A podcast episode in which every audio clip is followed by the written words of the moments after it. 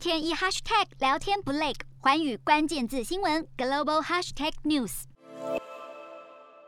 美国举起外交抵制北京冬奥的大旗，英国、澳洲、加拿大、纽西兰也陆续加入行列，五眼联盟联手抵制。波罗的海三国科索沃也相继表态支持美国，但身为美国在亚太地区最忠实的盟友，日本态度却暧昧不明。中国希望日本不要随美国起舞，显见对日本最终决定的重视。外界都在看日本是否追随美国的步伐。不过，这对日本来说犹如烫手山芋。其实，美国印太地区的盟友都很为难，毕竟如果跟进抵制，将会招惹中国的不满或是报复。但是如果不抵制，恐怕会削弱美国的信任，甚至在人权与民主的道德价值上失去立场。尤其是国内社会的反弹，如果过于软弱，恐怕是间接支持或直接无视中国侵害人权的事实。不抵制等于是替威权国家粉饰太平。这些顾虑也同样适用于日本。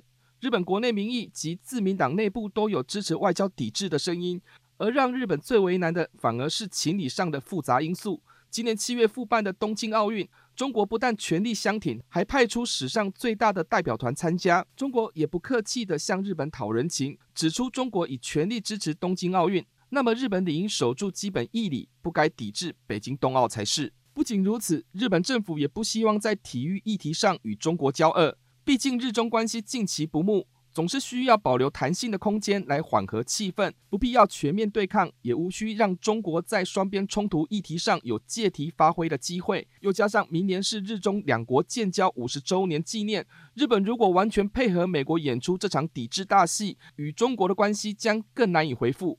问题是，日本国内对中国的警觉心越来越高，就连自民党内部都倾向要有所动作。岸田内阁再怎么左右为难，都仍要做出决定。毕竟北京冬奥开幕的时间一再逼近，各方都在看日本的态度是什么。换言之，日本高调派员出席的几率很低，因为对比其他主要民主国家的外交抵制，如果只派高阶官员出席，反而会让日本更为难堪。日本可能采取的对策是什么？其实，外交抵制和全面抵制不同。虽然采取外交抵制的国家不会派任何官员参加，但运动员依旧可以前往参赛。此外，日本也可能选择只派低阶官员出席的消极抵制。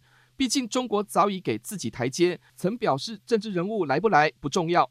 这或许会是日本权衡下的解套办法。岸田首相表示会依照国家利益来判断是否抵制北京冬奥。显然，日本并不支持北京冬奥。而是认同各国的抵制动向，来做出对日本最有利的最终决定。